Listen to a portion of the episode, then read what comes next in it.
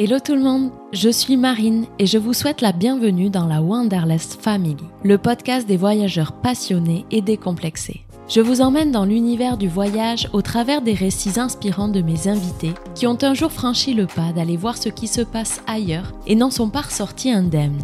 Quel sens le voyage donne-t-il à notre existence? Comment peut-il chambouler une vie et transformer notre vision du monde, des autres et de nous-mêmes? Le but de ce podcast, vous donner un moment d'évasion hors du quotidien, vous inspirer à voyager mieux et en conscience, mais aussi d'oser écouter vos rêves pour vivre votre propre aventure. Belle écoute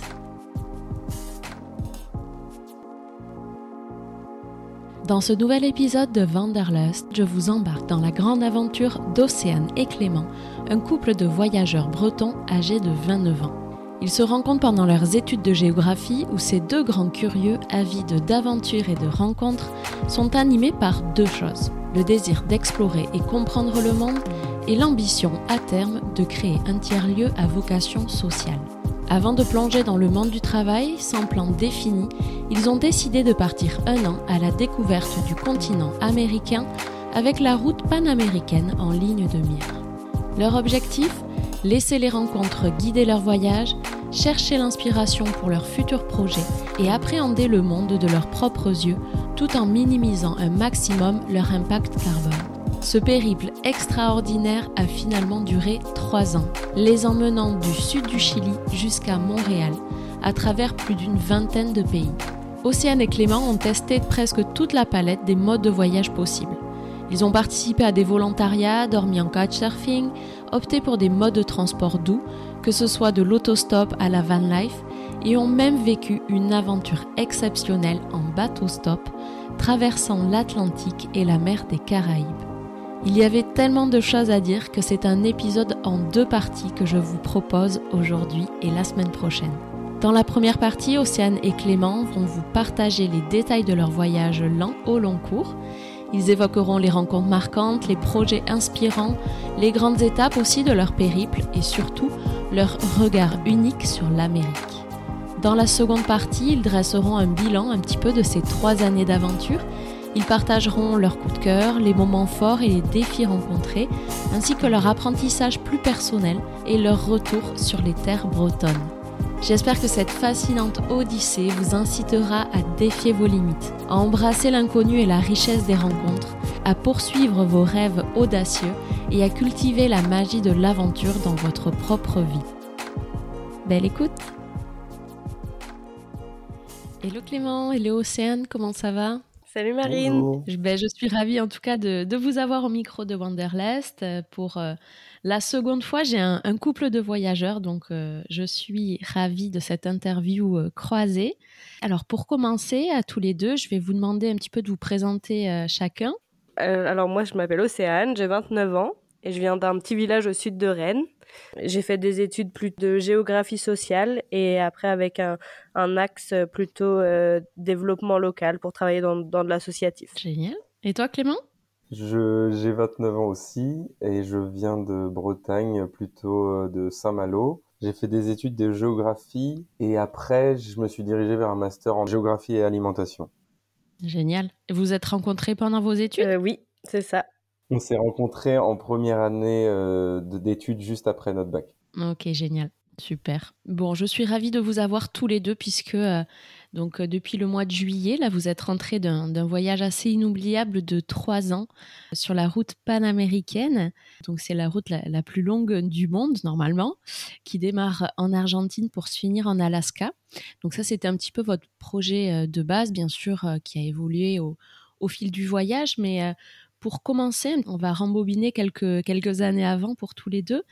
C'était quoi le, projet de base dans les grandes lignes? Et c'est quoi la panaméricaine euh, Cette route un petit peu mythique? En fait, on avait deux envies de projet euh, juste après nos études. Et du coup, on, s'est dit, bah, et si on alliait les deux? L'idée, c'était de ne pas commencer à travailler tout de suite. Juste après les études, on avait envie vraiment de partir découvrir, euh, de prendre du temps pour se redécouvrir un peu plus et de pas sauter tout de suite dans une routine. et donc, on a décidé de partir en voyage.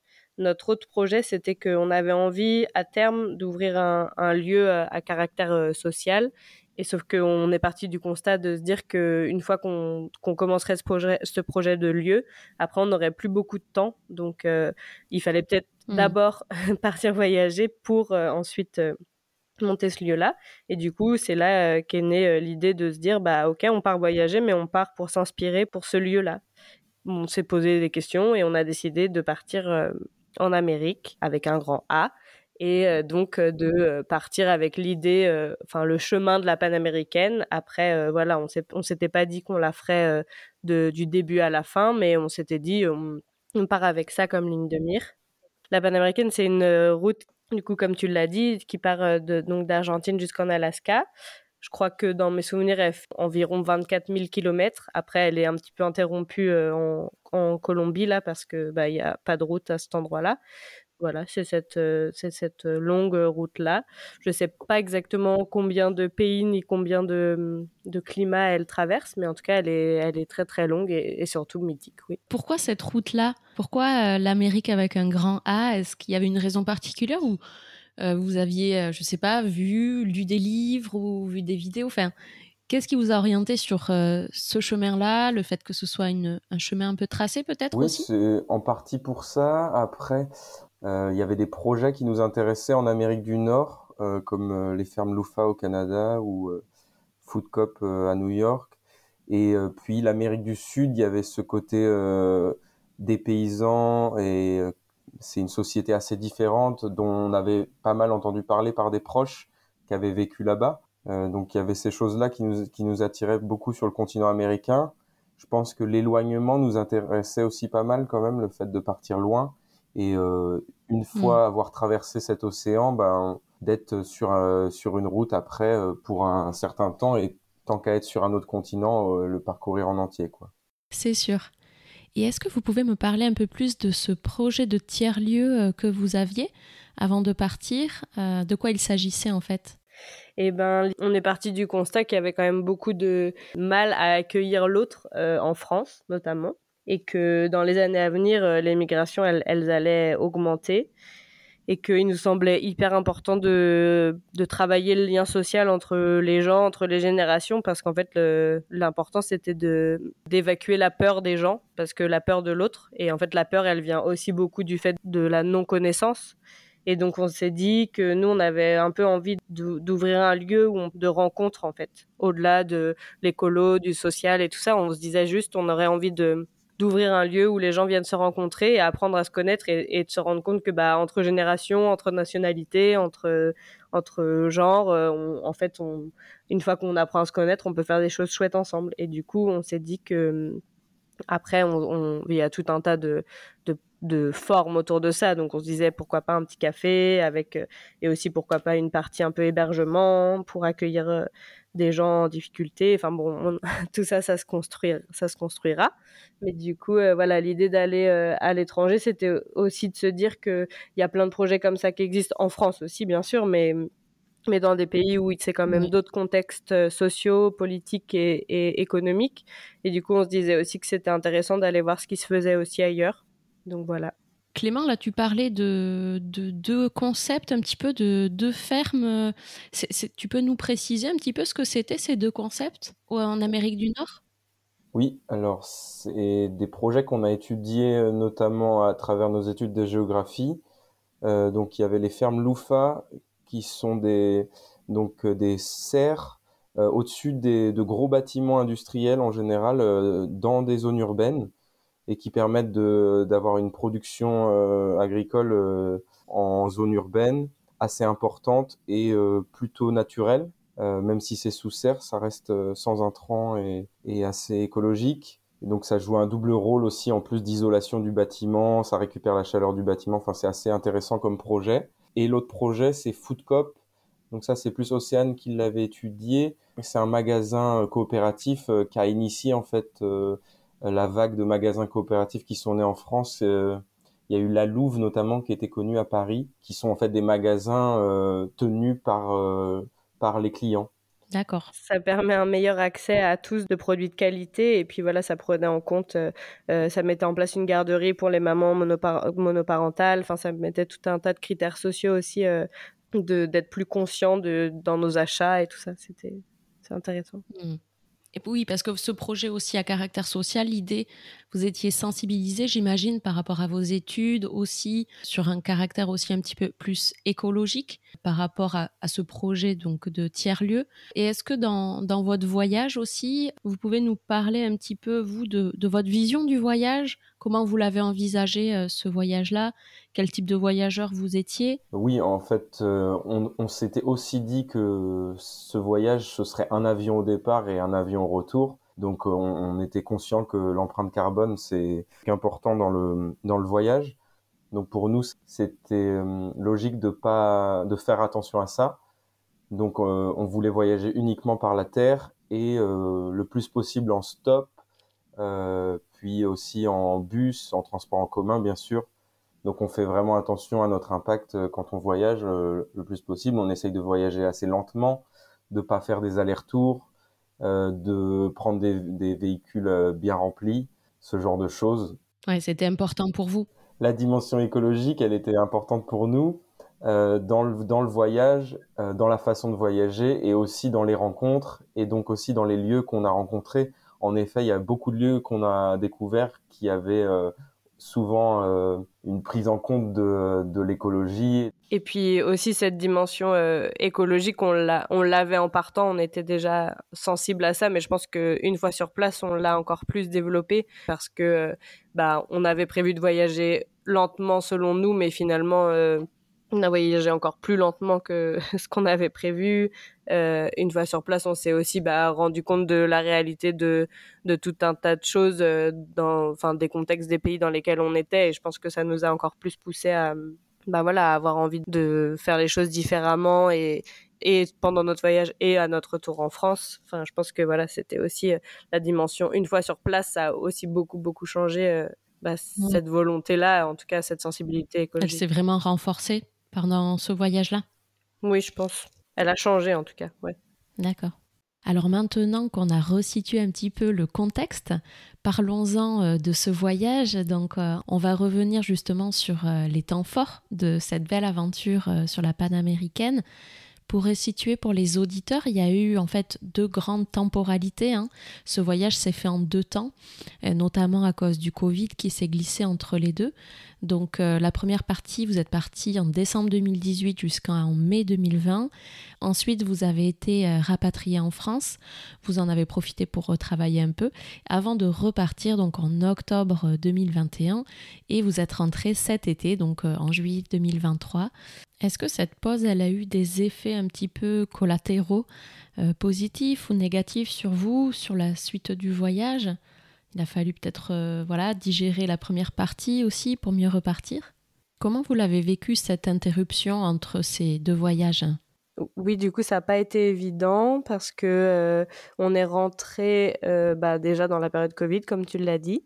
Donc c'était vraiment, euh, c'était un petit peu étrange de revenir et de pas pouvoir prendre nos proches dans nos bras, de de revenir dans une. On, s'attendait à revenir un peu en fête et puis finalement tout était fermé et tout ça. Oui, parce que c'était c'était pas un choix de revenir. Bah en fait si, c'était un choix, c'est que le Covid il est vraiment tombé au bon moment pour nous parce qu'en fait on avait décidé de rentrer à ce moment-là.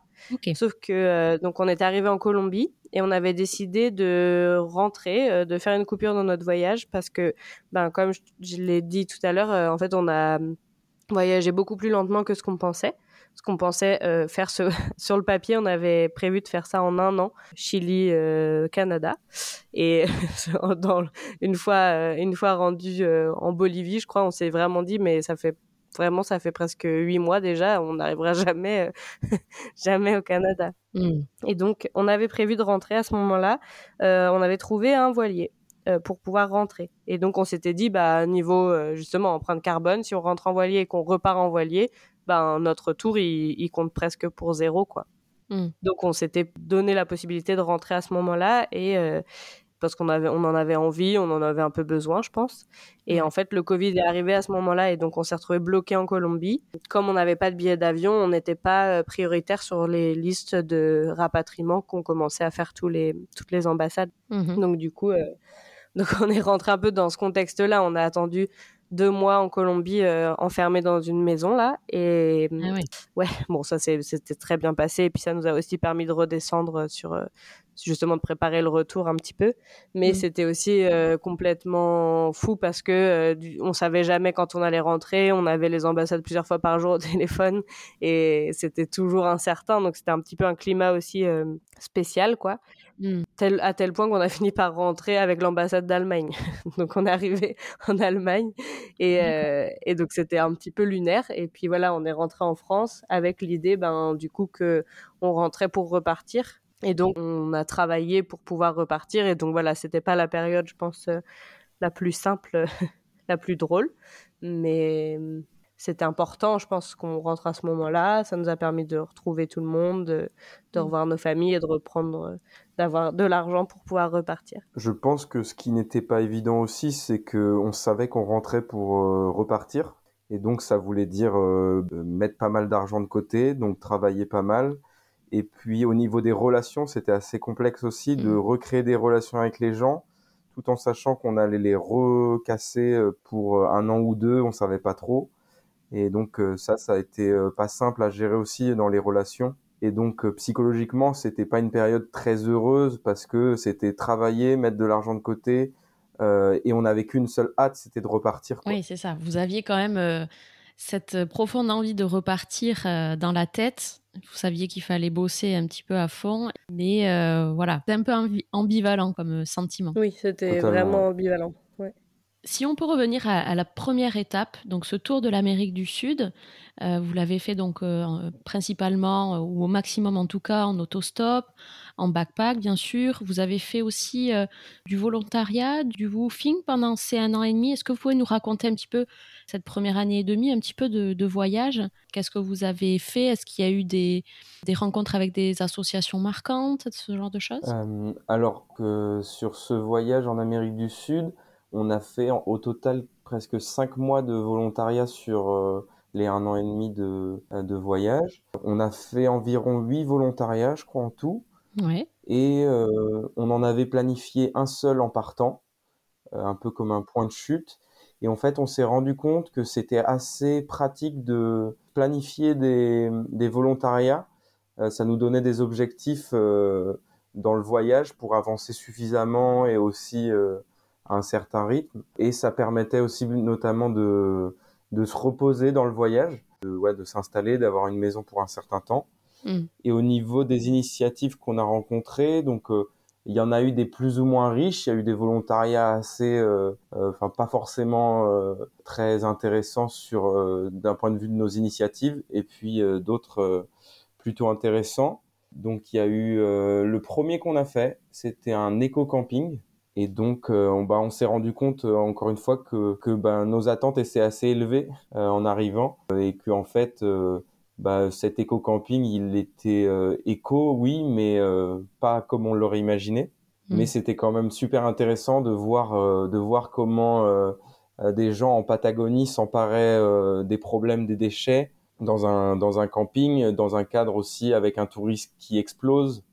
Oui, ce qui, ce qui, était intéressant, c'était quand même de se dire que je pense que ce qu'on a réalisé, c'est que l'écologie dans ces pays-là, elle, elle, est quand même appréhendée d'une façon différente de chez nous ici. Quoi. Ils, ont, ils ont quand même d'autres préoccupations quotidiennes que de mmh. trier leurs déchets et que de penser à, à leur impact. Et donc c'était surtout ça qui était intéressant, c'est que, comme disait Clément, on a eu on avait des attentes très très fortes sur euh, pourquoi est-ce que les gens créaient ce projet-là, euh, d'où ça leur venait et tout ça, alors que en fait, ben, bien souvent, ça venait principalement du fait qu'ils avaient un, problème qui était lié à leurs déchets et que du coup, ils, se mettaient à, trouver des solutions pour traiter ou réduire les déchets, par exemple et c'était pas une idée de se dire ah le monde va mal et donc il faut qu'on réduise nos déchets mais c'était vraiment à leur échelle à eux. Et en fait ben c'était aussi super intéressant de se dire que c'était une autre échelle mais que mais que finalement on, travaillait un peu tous à la même chose. Mais du coup c'était je pense aussi super intéressant pour nous de se rendre compte de ça bah oui l'écologie euh, c'est quand même un problème de ben, global mais que finalement ces préoccupations là elles sont aussi de gens euh, privilégiés aussi quoi. Et eh oui et vous avez fait du woofing aussi ou pas du tout? Oui, ben, en fait, on a utilisé la plateforme Workaway, qui est une plateforme de volontariat euh, général. Woofing, c'est vraiment euh, sur le, l'agriculture biologique. Donc c'est un peu moins développé en Amérique du Sud, c'est très développé en Europe. Et donc Workaway est une plateforme qui est assez développée en Amérique du Sud. Donc on a opté pour celle-là qui, est, plus diverse, qui permet de toucher à des projets plus variés. Donc c'était aussi des rencontres culturelles qui moi m'ont permis notamment d'apprendre la langue et puis qui ont permis de comprendre un peu la culture des gens, de rencontrer des gens. Puis derrière ça, il y a eu les projets. Donc après, on a fait aussi, euh, on a fait aussi un peu d'agriculture en effet dans dans dans d'autres projets en Bolivie notamment, aussi un peu en Équateur. Euh, c'était quoi votre parcours en, euh, Amérique latine? Vous avez fait tous les pays? Alors non, on a vraiment justement dans l'idée, on, savait qu'on voulait prendre le temps et que c'était gigantesque. Et donc, du coup, on s'était d'abord dit, euh, on reste vraiment sur la côte ouest. Et finalement, on, donc, c'était Chili. Mais finalement, on s'est fait un petit peu attraper par l'Argentine. Bon, des petits bouts seulement. Mais donc, on, a, on est passé par le Chili, l'Argentine, la Bolivie, le Pérou, l'Équateur et la Colombie. D'accord, c'est génial. Ouais. Est-ce que vous avez mis du temps un peu à vous mettre dans le voyage, à gérer cette, euh, cette liberté un petit peu euh, nouvelle? Euh, comment ça s'est passé pour vous approprier un petit peu ce voyage? Eh ben alors c'était un peu rigolo parce que quand on a commencé à avoir cette idée de projet, on a pris nos billets d'avion et en fait mon beau-frère à moi il est chilien et donc ma sœur et lui avaient pour projet d'aller passer Noël dans sa famille au Chili. Euh, cette année-là. Et ils ont motivé mes parents pour un des rêves de mon papa, c'était d'aller euh, marcher en, dans, dans, le parc Torres del Paine en Patagonie chilienne. Trek W, euh, magnifique. Mhm. Et donc tous les quatre, ils se sont programmés ce voyage-là pour les vacances de Noël 2018. Et nous, avec Clément, on s'était dit qu'on partirait en 2019 pour avoir le temps de travailler un petit peu à la fin de nos études pour pouvoir euh, voilà euh, gagner un peu d'argent avant de partir. On s'était dit nous qu'on partirait quelques mois plus tard. Et eux de prévoir ce voyage-là, ils nous ont dit mais allez venez avec nous, on y va tous ensemble et comme ça après vous partez pour votre voyage. Et donc on les a rejoints directement là-bas. On a commencé donc notre voyage par une semaine de trek en famille. Donc eux avaient tout prévu. Nous, on, est, on a vraiment, on n'avait pas mis le nez dans aucune organisation. C'était vraiment euh, fou maintenant que j'y pense. Et puis euh, au bout d'une semaine, ils sont, ils, ont, ils sont montés dans un bus, puis ils nous ont laissés euh, à Puerto Natales, là, une petite ville. Et là, c'était l'inconnu total, quoi. Clément, euh, en plus, avec la fatigue, le froid et tout ça, il, il, était complètement malade. Donc pendant deux jours, il était couché avec de la fièvre.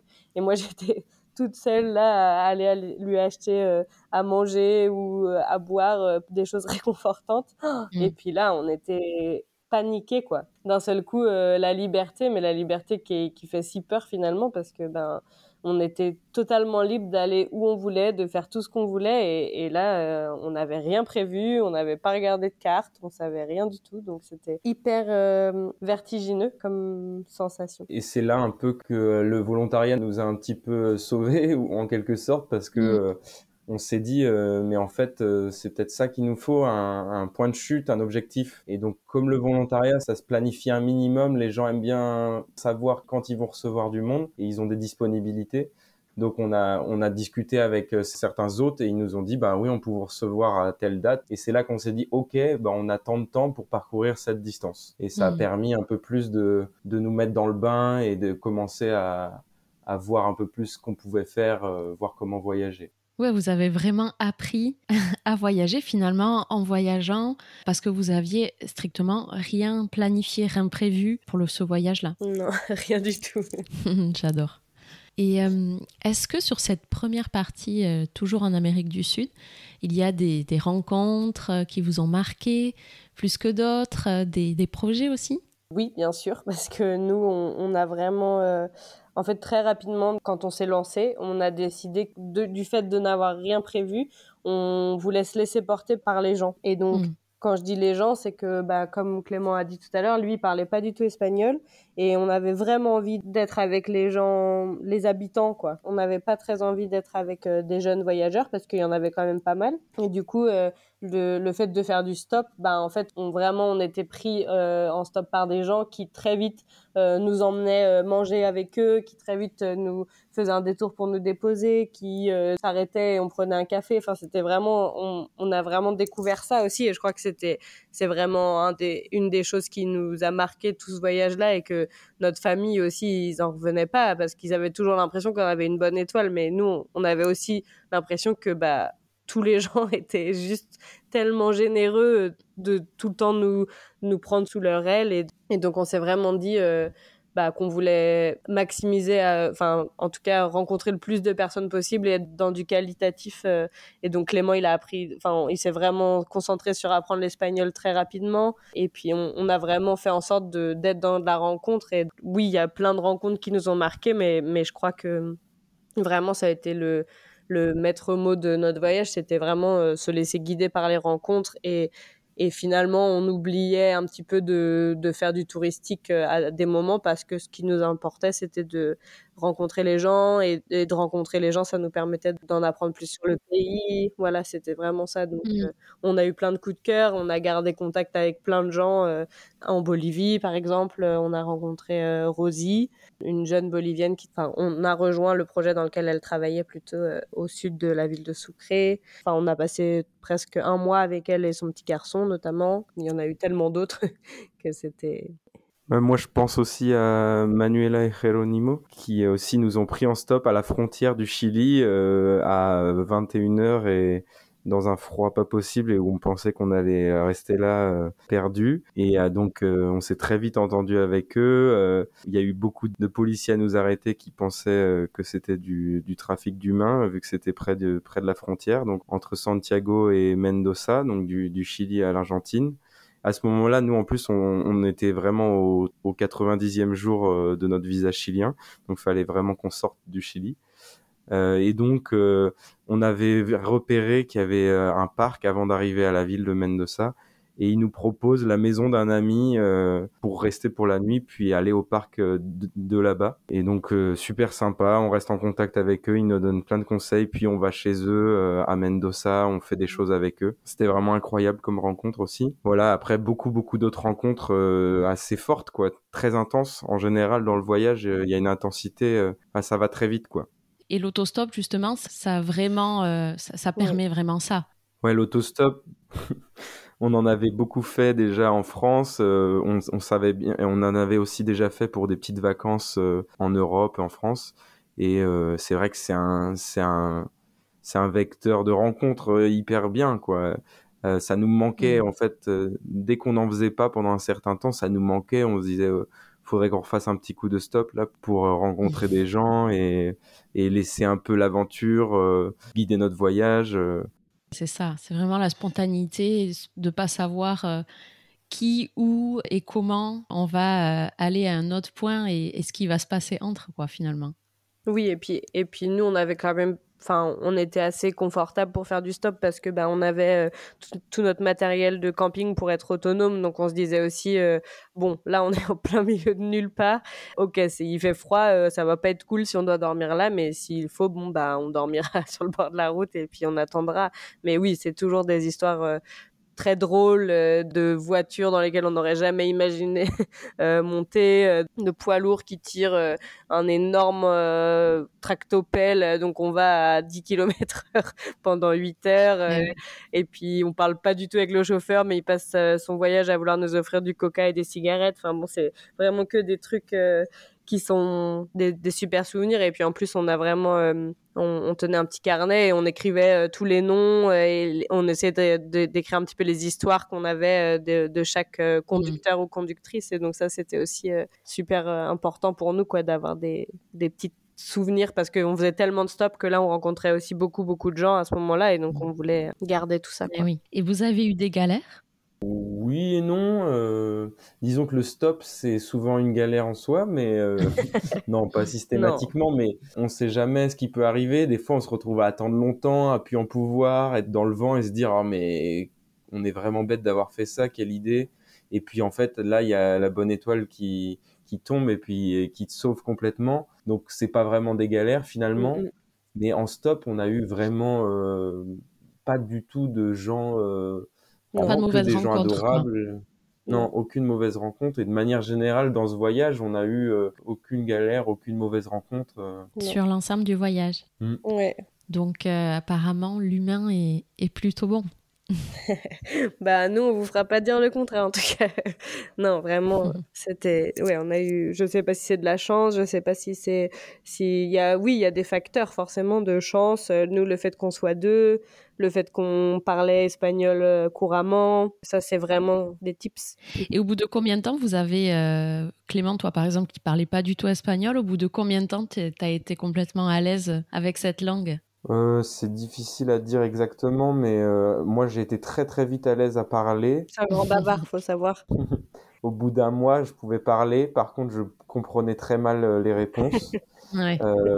donc après, le, au Chili, l'espagnol est particulièrement difficile. Ouais. Ils ont un accent très fort et ils mangent beaucoup les mots. En fait, quand on est passé du côté argentin à Mendoza, là, au bout de trois mois, là, j'ai senti vraiment que ça allait mieux je pense. Mais, euh, mais oui, quand même assez vite. Assez, assez vite, on, pouvait, on pouvait vraiment discuter avec les gens. Trop euh, bien. On parlait vraiment espagnol tous les jours. Euh. Enfin, déjà, les volontariats, ça a vraiment permis ça. C'est que en Patagonie, les gens parlent pas du tout anglais. Enfin, en tout cas, ceux chez qui on a été, dans les voitures et tout ça. Donc, il n'y avait pas le choix, quoi, de, de parler on faisait du stop et des fois c'était c'était si long. Moi je parlais j'étais à l'avant. Donc je disais à Clément bon c'est à ton tour d'aller à l'avant. Et puis il allait à l'avant. Et puis on fait dit qu'il comprenait rien. Donc depuis l'arrière moi je devais quand même continuer à parler. Mais en tout cas ce qui était chouette c'est que on notait tous les mots de vocabulaire. Enfin vraiment on a fait les bons élèves à ce moment-là. On puis après on se faisait des petites interros euh, pour essayer de de l'intégrer ce vocabulaire là et oui Clément il a quand même une facilité je pense aussi à apprendre. Mais c'était mais heureusement qu'il a appris parce que sinon ça aurait été vraiment moins moins drôle et pour lui et pour moi et on aurait sûrement fait un voyage qui aurait été différent quoi. Bien sûr.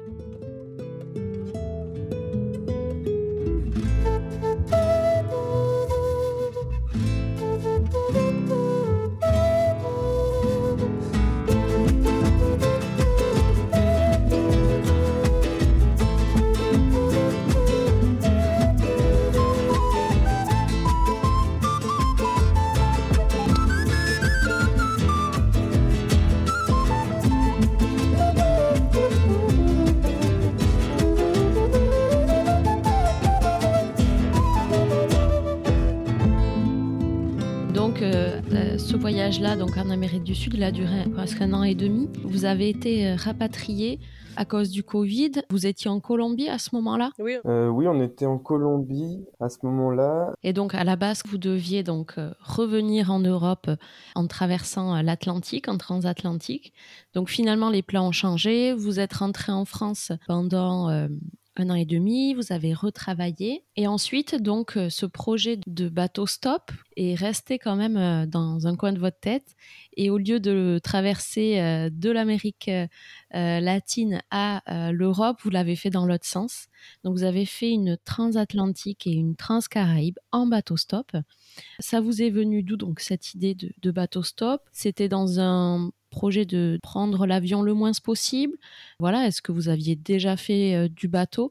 Comment s'est organisé euh, ce bateau stop? Alors ça a commencé, donc nous en partant on n'avait pas du tout cette idée-là de bateau stop, on connaissait pas. Donc ça a commencé par, euh, au bout de trois mois de voyage à peu près, à Valparaiso au Chili, on a rencontré un, Suisse qui nous a raconté son histoire et toute l'expérience avait l'air incroyable.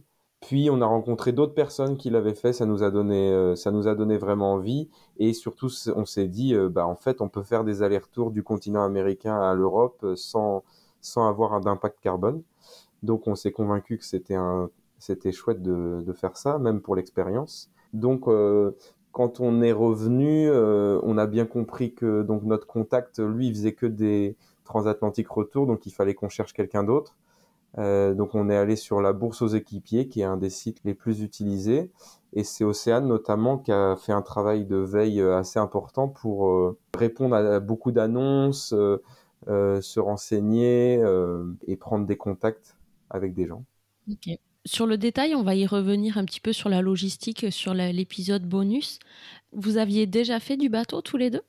Eh ben non, pas du tout. Enfin, euh, je veux dire, moi j'avais dû faire une semaine euh, au lycée et Clément euh, par-ci par-là avec des copains de sa famille ou des copains. mais vraiment, on n'était pas du tout des marins aguerris, quoi. Pas du tout.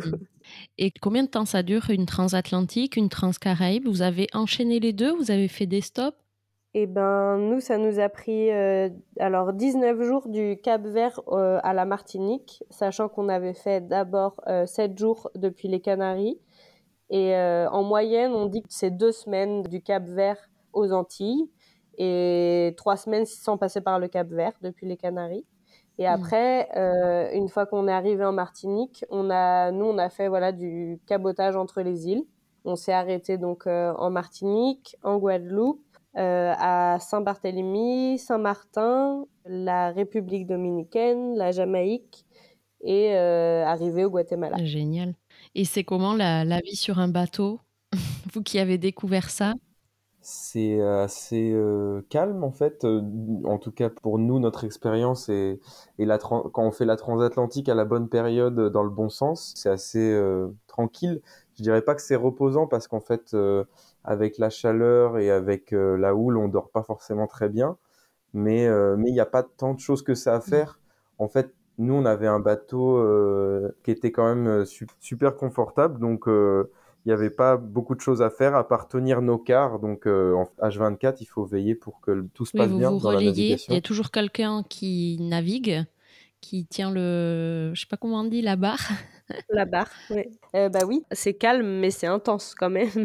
Et oui, il y a toujours quelqu'un, euh, voilà, de, de, base, ben, y a on s'organise avec le capitaine et on décide de quel rythme on va avoir. Nous, c'était, bah voilà, 4 heures. Donc, euh, toutes les 4 heures, on, on changeait de personne, euh, de responsable, on va dire. Et donc, donc voilà, donc ça fait que c'est une vie qui est quand même très entrecoupée. on dort par tranche de 4 heures, 8 heures, mais on dort jamais 8 heures on mmh. cuisine, euh, on, voilà, donc c'est très rythmé comme rythme de vie, mais euh, en même temps, il n'y a aucun paramètre de temps euh, comme dans la vraie vie, et mmh. il n'y a personne d'autre, donc voilà, c'est vraiment une bulle très particulière. Ouais, c'est clair. Il n'y a plus aucune distraction, on va dire, habituelle. comment vous avez occupé justement votre temps pendant ces, ces longues navigations? Au départ, on savait pas trop quoi faire. on n'avait pas trop prévu ça. Euh, on s'attendait pas à ce, qu'on ait autant de temps libre. Et donc, euh, la première traversée entre les Canaries et le Cap Vert, on, on savait pas trop quoi faire. On s'ennuyait un petit peu. Et donc, euh, en arrivant au Cap Vert, on a profité du Wi-Fi de la Marina pour télécharger des podcasts, quelques films, puis des livres aussi sur une liseuse notamment. Et puis, on a pris des livres dans la marina. Il y a très souvent dans les marinas, dans les ports, des, bibliothèques voyageuses. Donc à partir de ça, donc on s'est occupé euh, ouais, en lisant, en écoutant des podcasts, en préparant à manger. On s'est rendu compte que c'était sympa de, se faire des bonnes choses. Et après, on échangeait quelques mails avec euh, de la famille parce qu'on avait quand même une mini connexion internet. Vous aviez du réseau. Euh, c'est euh, euh, le réseau satellitaire, donc c'est à peu près 5 minutes pour envoyer un mail de dealing. Donc on peut pas en faire beaucoup plus que ça. Et puis on a quand même aussi passé beaucoup de temps à regarder, à pas faire grand chose finalement parce que tu entres facilement ouais dans un état de contemplation de méditation quoi parce que c'est le bateau il te berce. Donc en fait quand tu t'assois tout seul sur le pont à parce que c'est ton quart et ben du coup il y a toujours le soleil la lune les vagues les étoiles. Et donc du coup c'est quand même aussi un sacré lieu de ouais de méditation où, tu te découvres euh, voilà à, être capable de rester plusieurs heures euh, avec euh, rien à lire rien dans les oreilles et juste bah, le bruit des éléments autour de toi. Et donc c'est quand même sacrément ouais c'est très particulier quoi. C'est vraiment je pensais pas être capable de passer quatre heures à, à regarder, à contempler, et finalement, bah oui, ça arrive tous les jours pendant 19 jours. c'est génial. C'est vrai que dans la vie courante, on s'octroie euh, jamais ce, autant de temps pour faire ça, quoi, finalement. On est toujours en mouvement et là, quelque part, c'est une temporalité euh, qui casse euh, un petit peu tout ce qu'on connaît et on se recentre un petit peu sur le moment présent. Il y a une question de moment présent, non? Oui, et puis euh, c'est ça qui est dur aussi. C'est pour ça que nous, on, insiste aussi là-dessus, sur le fait que c'est intense, parce que c'est aussi, euh, enfin, par exemple, Clément et moi, on n'est vraiment pas des personnes solitaires, et là, euh, une transat à trois, c'est finalement assez solitaire, même si, bon, ça pourrait l'être encore plus, mais enfin, vu que tu divises parfaitement la journée en trois, et ben, quand t'es pas de quart, souvent tu vas dormir parce que tu sais que tu as encore un autre quart qui t'attend derrière, et donc donc voilà, donc c'est à la fois une chance parce que bah oui, euh, quand tu vois ça comme une opportunité euh, personnelle aussi de, de, vivre ça, tu sais que ça va pas durer toute la vie. Et donc euh, tu te dis bah oui peut-être que c'est pas mon truc, de, je suis pas solitaire. Et donc c'est pas mon truc, c'est pas ce que je préfère au monde, mais finalement bon bah ça va être l'espace de trois semaines, bah je le vis à fond. Mmh. et donc c'est aussi cette opportunité là de se dire t'es un peu tout seul dans ta tête, donc ça c'est aussi il faut savoir mmh. l'encaisser. Mais après, voilà, c'est aussi euh, une chance de pouvoir vivre ça. Cette bulle-là, elle est, elle est quand même particulièrement euh, ouais, spéciale. Ouais, c'est hyper intéressant. Et entre la, la, transatlantique et la transcaraïbe, finalement, c'était quoi le plus dur euh? Clairement, la transcaraïbe, je pense sans hésiter. Ah ouais. Ouais, parce que la transatlantique avec les vents d'Est. C'était calme Ouais, ça allait bien. On allait vers le chaud. Ouais, c'était, c'était très agréable et ça, il s'agitait peu. Alors que à partir du moment, euh, donc la Transcaraïbe, on était dans la, plus dans la mer des Caraïbes. Donc en fait, le vent s'engouffre entre les différentes îles, entre les, îles de l'arc antillais. Et euh, les vents sont beaucoup plus forts à cet endroit-là. On avait, on avait tout le temps un minimum de 20 nœuds de vent. Donc c'était assez important et, euh, et, donc le bateau bougeait beaucoup plus. le temps était plus capricieux aussi parce que donc on était en fin février quand on est reparti et donc on avait un peu plus d'intempéries, des, des petites tempêtes, euh, un peu de vent et de pluie. Et puis aussi c'était la deuxième fois, donc il y avait moins ce peut-être ce goût de la nouveauté. La même chose avec le capitaine, donc on est reparti avec le même capitaine, donc on se connaissait déjà, donc il y avait peut-être ça qui faisait, on avait on avait hâte d'arriver nous un peu de de, de de, se lancer dans le voyage mmh. par la terre euh, donc on avait vraiment hâte d'arriver au Guatemala, nous en fait, et de re-rencontrer des gens, parler espagnol. Euh, il y avait tout ça qui nous attendait, donc euh, donc c'était vraiment plus dur, je pense, la Transcaraïbe. Pour toi aussi, Océane? Oui, je pense pour moi encore plus que pour Clément, parce que j'ai pas l'habitude de me lancer dans des hum, choses sans vraiment les maîtriser. Et du coup, là, une fois que les conditions de navigation ont été un peu plus fortes, et ben ça a été un peu plus challengeant en termes de peur, euh, de non connaissance et du coup euh, tenir un quart de nuit euh, avec une mer beaucoup plus formée, beaucoup plus de vent et, et tout ça, moi je j'avais l'impression de de pas maîtriser quoi et donc du coup c'était un peu dur en termes de lâcher prise ça. Et donc, euh, mmh. j'ai eu plus de peur euh, sur la Transcaraïbe, ouais. plus de challenge personnel et c'était pas toujours euh, simple, quoi. Après, voilà, je suis fière de l'avoir faite et tout ça, mais. Ouais, c'est ça. Surtout qu'en plus, vous aviez aucune expérience. C'est-à-dire que quand vous aviez votre car, vous étiez censé, bah, je sais pas, naviguer, tenir un bateau, une barre. sans en avoir les connaissances, vous avez appris quand même au fur et à mesure les vents, le, je sais pas, les, les manœuvres, ce genre de choses oui, on a appris. Après, on a appris. Euh, je te dis ça, mais on serait pas capable de gérer euh, tout seul un bateau aujourd'hui. Après, euh, c'est ça qui est un peu particulier aussi, c'est que quand tu pars avec, enfin, avec quelqu'un que tu connais pas comme ça et dans un cadre pas du tout professionnel ou pas du tout marchand, je sais pas. Et ben voilà, lui, il était pas là pour, enfin, il était pas là pour nous apprendre vraiment, en fait. Il était là pour nous emmener et qu'on partage du temps ensemble. Mais du coup, on a appris sur le tas, quoi, en faisant. Et donc, du coup. Mmh euh, t'apprends euh, sans, sans trop apprendre aussi. Et puis après, euh, lui, il pouvait tout faire tout seul. Après, là, il, il faisait pas tout tout seul. Mais du coup, euh, voilà, s'il y avait le moindre problème, eh ben, on devait le réveiller et puis il, venait mmh. faire les choses. Mais, mais, mais il n'empêche que quand t'as jamais fait de bateau, tu prends pas la mesure euh, de dire euh, j'ai le temps d'aller le réveiller si ça va mal. Enfin, tu vois, c'est des choses comme ça qui sont un peu spéciales, quoi. Tu as l'impression que peut-être que tout va se jouer en quelques secondes, alors qu'en fait, ben, peut-être pas. Enfin, tu vois, c'est un peu des choses comme ça qui sont, pour moi, qui étaient un peu déstabilisantes. Et mmh. puis après, aujourd'hui, les bateaux, ils sont ils sont quand même particulièrement équipés, donc euh, c'est pareil, euh, mmh. t'as pas besoin de savoir barrer parce que euh, bah le il y a un pilote automatique, donc c'est quand même incroyable ça. voilà, après on a essayé pour pour apprendre, il nous a quand même laissé faire et montrer comment faire. Mais c'était et justement, tu te rends compte à quel point, waouh, c'est un sacré art. Ouais, ouais c'est clair. Et donc, vous étiez euh, heureux d'arriver euh, à nouveau sur euh, le continent. Qu'est-ce que vous avez ressenti une fois que vous avez posé le pied sur terre?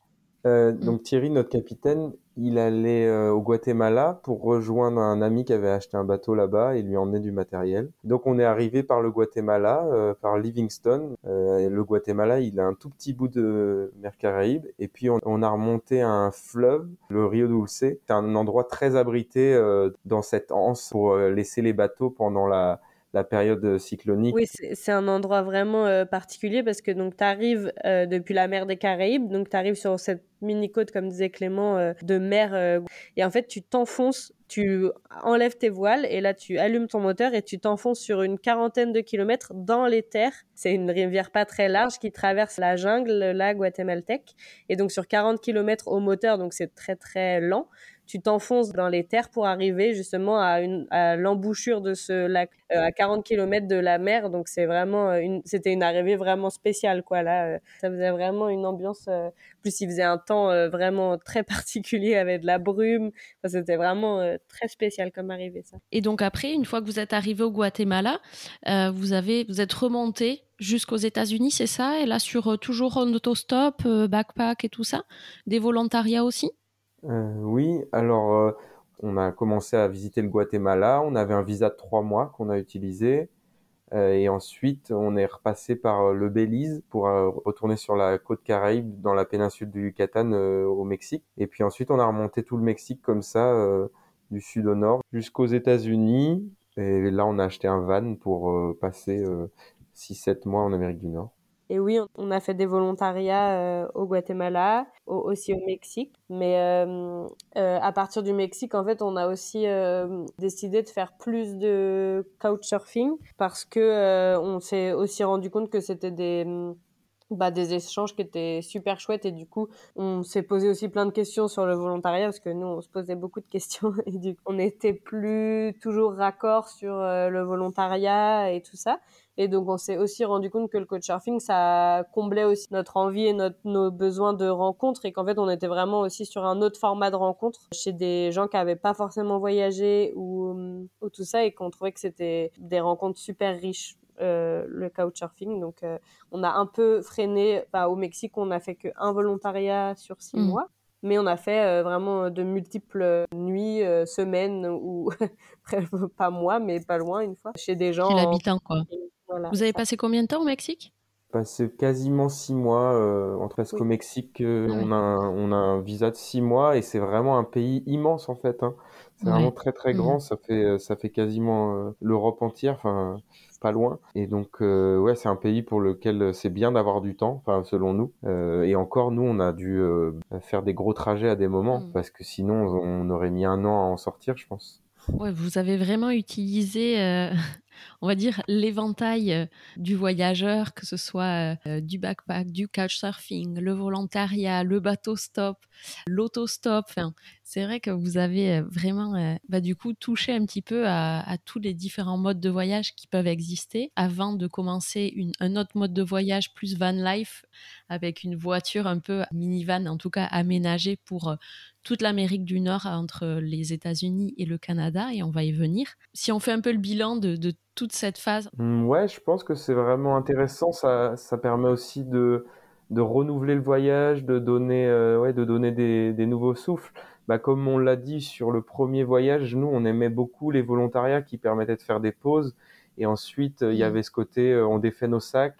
Et puis en même temps, euh, au bout de deux trois semaines de volontariat, on avait vite des guillis dans les jambes et envie de rechausser nos, nos backpacks pour repartir à l'aventure en stop, en bus. Et en effet, c'est hyper riche de, de diversifier les, les modes de transport au fur et à mesure que tu voyages, tu as des besoins qui sont plus les mêmes en fait, euh, des envies, des besoins et puis en fonction du contexte, tout ça ça change quoi. Il y a des pays où le stop ça marche très bien, d'autres pays bah où en fait y a, ils ont pas de voitures euh, privées donc euh, s'il y a des voitures, c'est des voitures qui sont commerciales. Donc le stop ben ça marche beaucoup moins. Et puis et puis tu connais la pauvreté des gens. Donc faire du stop et leur faire payer l'essence t'as plus très envie non plus, ou c'est pareil, il y a des questions de sécurité dans certains pays aussi où tu te sens un peu moins de faire du stop. Et puis il y a d'autres endroits où tu te dis ah le vélo ça pourrait être super aussi. Enfin bon, il y a vraiment chaque pays a un contexte. Et puis nous, on avait vraiment envie de prendre le temps, donc on avait vraiment envie d'expérimenter tout un tas de d'expériences de, voyage. Mais je pense pas qu'on soit, on n'est pas du tout parti en se disant ça. Je pense que c'est vraiment venu euh,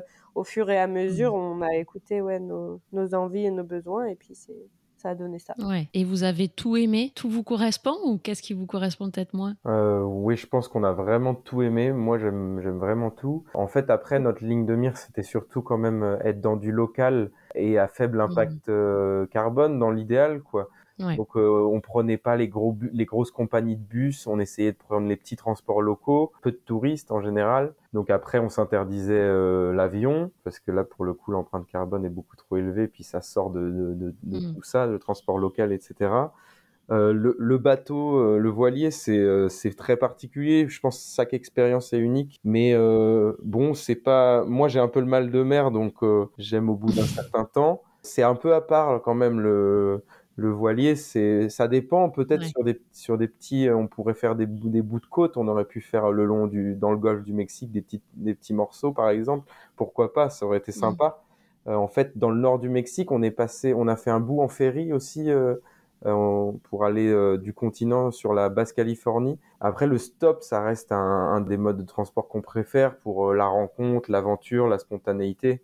c'est quand même, quand même super. Mm. Et puis on s'est vraiment rendu compte euh, dans le voyage qu'il y avait des sphères de voyageurs et que finalement on, on se rencontrait pas forcément. Et par exemple, euh, donc les copains avec qui on s'est confinés, enfin dans le même village en Colombie, eux, euh, quand on les a rencontrés, ils faisaient du backpack depuis ouais huit mois et ils ont décidé de faire quelques mois à vélo pour euh, faire euh, un bout de la Bolivie et du Pérou, donc pas le plus simple. Hmm. Et en fait, euh, on s'est retrouvés plusieurs fois dans chaque pays, comme comme l'avait dit Clément, on s'est suivis.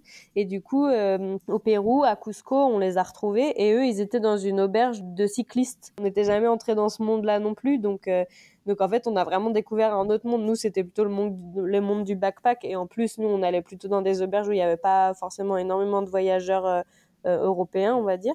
Mais du coup, euh, là, mmh. vraiment, on a découvert euh, une auberge de cyclistes, euh, ce que c'était, et donc des ateliers pour pouvoir réparer les vélos. Et on a découvert une autre, une autre façon de voyager vraiment que les gens nous ont raconté. Quoi, c'était vraiment d'autres récits que des récits de backpackers. Et puis, pareil, on a découvert bah, qu'il y avait un, un, comme un couchsurfing, mais pour les cyclistes, donc qui était warm shower. Enfin, voilà, c'était aussi intéressant, quoi. De, Grâce à ça aussi, on, on a découvert d'autres façons de voyager, ouais. Et des façons de, de penser et de mmh. voyager finalement, qui est propre un peu à chaque communauté, euh, mmh, mmh. entre le bateau, le cycliste, euh, les motards aussi. Oui, exactement. Il y, a, il y, a, vraiment, je pense, différents mondes de voyageurs qui sont en plus euh, pas forcément, qui communiquent pas forcément entre eux. Tu te retrouves souvent, oui, dans, dans, les mêmes milieux de voyageurs. Donc il y a les camping-caristes, les van lifers en petit van, et c'est un mmh. truc qu'on retrouve beaucoup en Amérique du Nord, les gens qui voyagent euh, avec le même modèle de véhicule carrément, quoi. Mmh, mmh. Et pareil, dans le monde de la voile, il y a la même chose entre les gens qui ont des gros yachts, les gens qui ont des petits bateaux et, et voilà, on retrouve euh, les gens qui vont tous dans les petits ports euh, où on va retrouver les voileux pour les yachts, etc. Ouais. Sur la, dernière étape de votre voyage, et, pas des moindres, vous avez fait toute la traversée de la côte ouest des États-Unis et également euh, du Canada. Euh, vous avez traversé le Canada d'ouest euh, en est. C'était à bord de Grizzly, du coup, votre van aménagé. Donc là, c'était le, road trip en van euh, sur toute cette partie-là, j'imagine pour une raison de praticité, enfin de, financière aussi. Vous avez aimé la van life euh, C'était un bon moyen pour vous de, de traverser les États-Unis, le Canada. Ça a changé aussi votre façon de voyager. Vous avez rencontré euh, quand même des, des locaux. Vous avez pensé quoi un peu de, et ben, écoute, euh, c'est exactement ce que tu as dit, c'est que nous, c'était euh, la seule façon qu'on puisse voyager sur du long terme euh, en Amérique du Nord, parce que le mmh. budget est vraiment beaucoup trop élevé et que c'est vraiment une autre façon de voyager, parce qu'il y a beaucoup moins d'auberges de jeunesse, il y a beaucoup, il y a très peu de transports en commun, enfin, c'est très mal relié, les pays, mmh. enfin, donc voilà. Donc, c'était un peu la seule option qu'on avait envisagée. Donc oui, on a acheté une voiture dès le début, une grosse voiture, là, et puis on l'a aménagée nous-mêmes en pour pouvoir y vivre sommairement euh, dedans. Donc c'était vraiment un minivan. Et puis euh, on n'avait jamais vraiment fait ça. On avait fait quelques nuits par-ci par-là ici en France, mais on n'avait jamais voyagé comme ça. Et ben, mmh. c'était un sacré une sacrée découverte. C'était un sacré challenge parce que bah, c'était un minivan, comme, comme je l'ai déjà dit, et, qu'en fait, c'était encore l'hiver, enfin en Amérique du Nord. Donc après, au début, on était en Californie, et donc, euh, bon, c'était pas, pas trop compliqué, mais après, on s'est pris quelques tempêtes de neige dans la, dans la tronche. et alors, euh, c'était super et à la fois, c'était un changement qui était quand même assez brutal euh, de, dans les rencontres, justement, parce que il y avait, mmh. en Amérique du Nord, ils, ils sont quand même très fan de la van life et du coup il y en a eu tout le temps tout le long de notre euh, road trip il y a eu il y avait des gens mais en fait l'hiver les gens ils, ils, sont pas dehors quoi donc en fait dès qu'il fait nuit ils, sont dans leur van donc au début on a un peu manqué de de rencontres euh, ce qui fait qu'on a fait des pauses euh, couchsurfing dès qu'on a pu on a fait des pauses couchsurfing voilà et après je pense que c'est un mode c'est un mode de voyage oui qu'on a appris à apprécier. On s'est retrouvé à apprendre un nouveau type de liberté, je dirais, à être vraiment au milieu de la nature, euh, euh, tout seul. Euh, c'était vraiment quelque chose de nouveau. Je sais pas si c'est la partie qu'on a préférée, mais en tout cas, elle avait une saveur particulière parce qu'on savait que c'était aussi bientôt la fin. Mm. Et quand même, c'était des paysages vraiment incroyables aussi. L'Amérique du Nord, c'était quand même, on en a vraiment pris plein la vue, je crois mais que mmh. je pense que ce qui nous a quand même plus manqué, c'était vraiment l'aspect plus euh, rencontre, qui s'est euh, amélioré avec le climat quand même, faut dire. Et puis voilà, grâce au coach surfing, on a quand même fait euh, quelques très très fortes rencontres aussi. Et oui, c'était vraiment particulier. Vous avez mis un an, c'est ça, entre pour traverser la côte ouest des États-Unis et tout le Canada euh, d'ouest en est? Euh, On a mis trois. En fait, le visa des États-Unis pour nous c'était trois mois. C'est le visa mm. normal euh, sans, sans faire de lettre de motivation ou de gros dossiers. Et après, on avait six mois au Canada. On y a passé à peu près quatre mois parce que après fallait fallait qu'on rentre. donc on a mis, on a fait sept mois à peu près, six sept mois de, de van life. Et, et donc juste pour contrebalancer ce que disait Océane, donc en effet il y avait ce sentiment de liberté incroyable et à la fois il y avait ce côté aussi euh, que la vie est assez chère et que pour vivre économiquement euh, dans un petit van comme ça, bah, c'est aussi euh, pas facile tous les jours pour la vie quotidienne, manger, se doucher, faire ses besoins, etc. Donc, la, liberté va aussi avec avec ça des, contraintes, enfin, une vie très simple en fait, très sobre. Hmm. Quel est votre regard aujourd'hui, vous, sur l'Amérique avec un grand A? Vous, vous l'avez traversé du sud jusqu'au nord. C'est un même continent? Mais j'imagine avec beaucoup de disparités entre Amérique du Sud, Amérique centrale, du Nord. Voilà, c'est des similitudes, des différences, des influences aussi entre ces différents pays ou situations géographiques. C'est quoi un peu votre constat, vous qui l'avez traversé? Oui, bah moi j'ai trouvé que c'était vraiment, on n'avait pas pris ça, je pense, en mesure euh, vraiment quand on a eu l'idée de traverser tout le continent, mais finalement c'était je pense, très, très, très intéressant de passer les frontières terrestres entre chaque pays du sud au nord, parce que finalement, euh, c'est un seul continent. On voit vraiment qu'il y a des influences euh, de chaque pays sur le suivant euh, à chaque fois plus tu montes, plus tu t'approches des frontières, tu t'en rends compte. Et je pense que c'est flagrant avec euh, le Mexique, typiquement le sud du Mexique qui est encore très très traditionnel, très indigène. Et plus tu vas vers le nord et plus tu te rends compte qu'on s'approche des États-Unis. Mais je pense que voilà, c'était passionnant quoi de se dire euh, que finalement les frontières elles existent, mais que en fait elles ont. Tu te rends compte que dans les pays euh, d'Amérique du Sud, en fait les Mayas, les Quechua, les, les Incas, ils ont été sur plusieurs des pays qu'on connaît aujourd'hui. Enfin voilà, c'est vraiment euh, en termes de culture, en termes de d'économie, voilà, tu te rends compte que c'est passionnant de passer d'un pays à un autre. Des... Oui, après, je dirais un, truc qui nous a beaucoup choqué, c'est euh, l'immensité des espaces mm. et des distances et euh, la faible densité en fait par rapport à ce qu'on a l'habitude. en Patagonie ou en Amérique du Nord ou même au Pérou à des certains endroits euh, tu traverses des, des, étendues sans habitants qu'on n'a pas en mm. Europe. Et euh, donc ça, c'est vraiment euh, assez fou. Et puis, je dirais, où là-bas, il y a un peu cette idée de se débrouiller soi-même et de pas hésiter à, à monter quelque chose. Tu as besoin de quelque chose, ben, tu, tu te débrouilles avec ce que tu as autour de toi et t'entreprends. Du sud au nord, on a, on a trouvé ça. Quoi. Même en Amérique latine aussi Ouais. bah oui, énormément. Hein. Typiquement, la, quand on s'est confiné en Colombie, euh, notre coloc là du jour au lendemain, elle a démarré une petite entreprise de cuisine à domicile, etc. Mm. C'est vraiment oui, c'est systématique. Oui, oui, c'est beaucoup peut-être beaucoup plus facile et beaucoup plus dans le dans l'état d'esprit euh, sur l'Amérique en tout cas en général.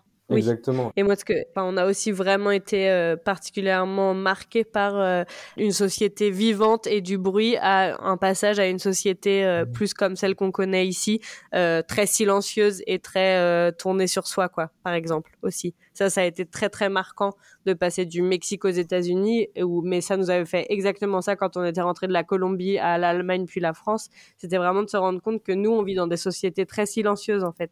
on a tellement besoin d'avoir son espace et d'être dans son truc privé qu'on on plus grand chose de l'extérieur. Enfin, il y a du positif comme du négatif, mais dans les pays d'Amérique latine, euh, c'est très bruyant en fait. Euh, dans les, on crie, ils crient pour annoncer les bus, ils crient pour euh, le vendeur de pain à n'importe quelle heure du jour ou de la nuit. Il a un klaxon très fort.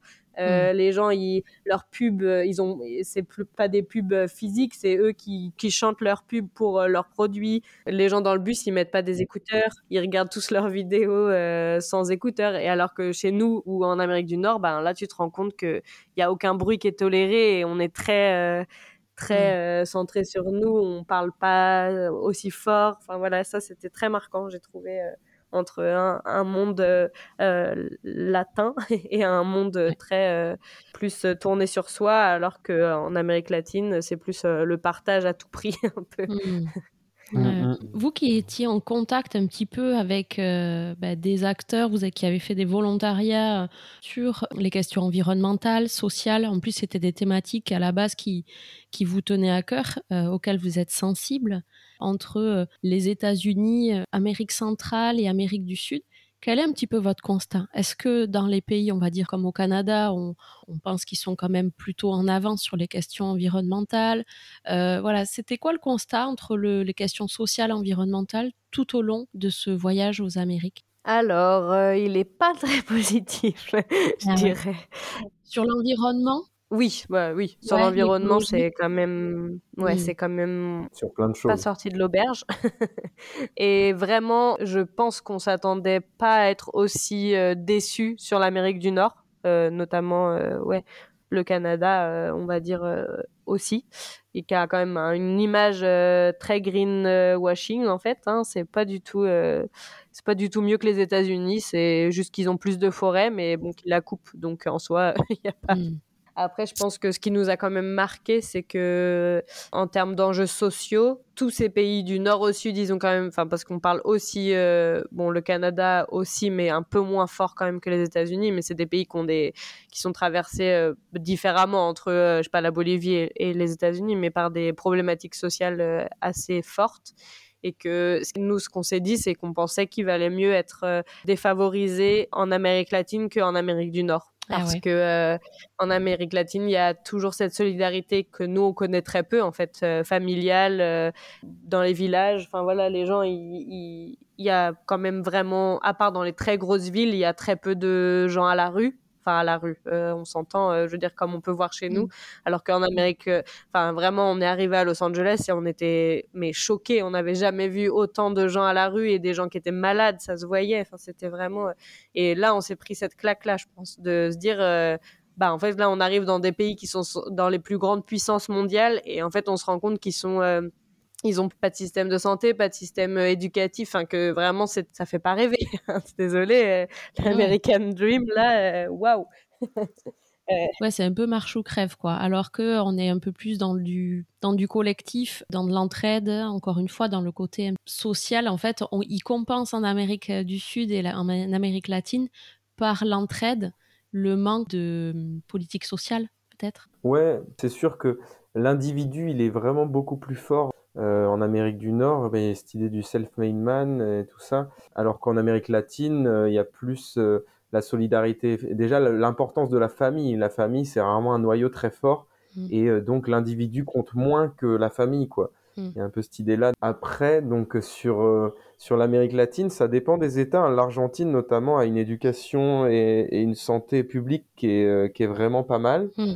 le Chili, pour le coup, on est plus sur le modèle américain avec euh, pas mal d'endettement, un état pas, pas, pas, fort du tout. Donc il y a des endroits où c'est plus ou moins compliqué, je pense, d'accéder à l'éducation et à la santé. Mais après, en effet, la solidarité d'Amérique latine euh, n'a pas d'égal. Compense un peu euh, le mm. manque de moyens. En fait, c'est plus une histoire de moyens financiers. Et en Amérique latine, il y a beaucoup d'entreprises américaines qui exploitent euh, les sols, les ressources, etc. Donc c'est aussi des pays encore dans colonisés, quoi. C'est des pays dominés un petit peu. Et puis l'écologie, ben oui, ils sont aussi rendus à un niveau d'usage du plastique et tout ça qu'on avait il y a il y a peut-être 20 euh, ans. Donc en fait, c'est aussi ça, c'est aussi de se dire on, on va pas à la même vitesse. Donc est-ce que euh, on devrait être sur les mêmes problématiques, mais est-ce qu'on peut exiger euh, attendre la même chose d'eux alors que ils rentrent Enfin, ils sont, ils sont en train de passer des bouteilles consignées aux bouteilles en plastique et ils sont contents de te dire ça. Et tu te dis, bah merde, ça devrait être l'inverse, mais en même temps, bah, on peut mm. pas non plus leur reprocher ça. C'est des problématiques compliquées, quoi, aussi, de se dire. Euh, la, conscience environnementale, de manière générale, elle est vraiment pas la même que où on en est, je pense, en Europe. Euh, euh, où là il y a vraiment une prise de conscience forte et tout le monde, on peut dire que tout le monde le sait, etc. Alors qu'en Amérique du Nord, comme en Amérique du Sud, la conscience environnementale, elle est peut-être un peu plus forte dans les zones urbaines, mais sinon elle n'existe pas forcément euh, encore, euh, elle n'est pas forcément encore très développée. Euh, il y, a, déjà il y a la priorité de vivre bien, je dirais, de gagner un peu sa vie. Et c'est aux États-Unis où et la consommation aussi en Amérique du Nord. la consommation, c'est sûr. Il y a une éducation à la consommation et pas tellement à la à se poser des questions sur sur les questions environnementales et tout ça. Ok, mais merci beaucoup en tout cas à tous les deux. On, va devoir s'arrêter là. On pourrait discuter encore longtemps, mais euh, on va en finir là pour cette première partie de l'interview. Et puis on se retrouve la semaine prochaine pour la deuxième partie où on abordera un petit peu plus euh, le bilan de ce voyage sur euh, vos coups de cœur, les moments les plus difficiles, les plus marquants, puis aussi le voyage dans le voyage, puisque j'adore parler de ça dans ce podcast, un peu comment il vous a traversé de manière introspective intime. Et on abordera aussi la question du retour, puisque c'est jamais forcément évident euh, de rentrer après un aussi long voyage et de se réadapter voilà, à une vie un peu plus euh, classique. Et euh, on discutera bien sûr de vos projets. Merci Océane et Clément. Bah, merci à toi. Merci beaucoup. Et merci beaucoup pour votre écoute. Et je vous dis à la semaine prochaine. Bye bye. Je vous remercie pour votre écoute de ce nouvel épisode de Wanderlust, le podcast. J'espère qu'il vous a plu et que de là où vous êtes, il vous aura permis de rêver et de vous évader un peu. Si vous voulez encore plus d'épisodes, j'ai besoin de vous. Pour soutenir le podcast, rien de mieux que d'en parler et de le partager autour de vous. Je vous invite aussi à vous abonner, à mettre 5 étoiles et même d'ajouter votre commentaire sur votre plateforme d'écoute. Vous pouvez aussi nous suivre sur Instagram pour venir créer ensemble une belle communauté de voyageurs passionnés et décomplexés. Je vous souhaite une très belle journée et à très vite pour un nouvel épisode. Bye bye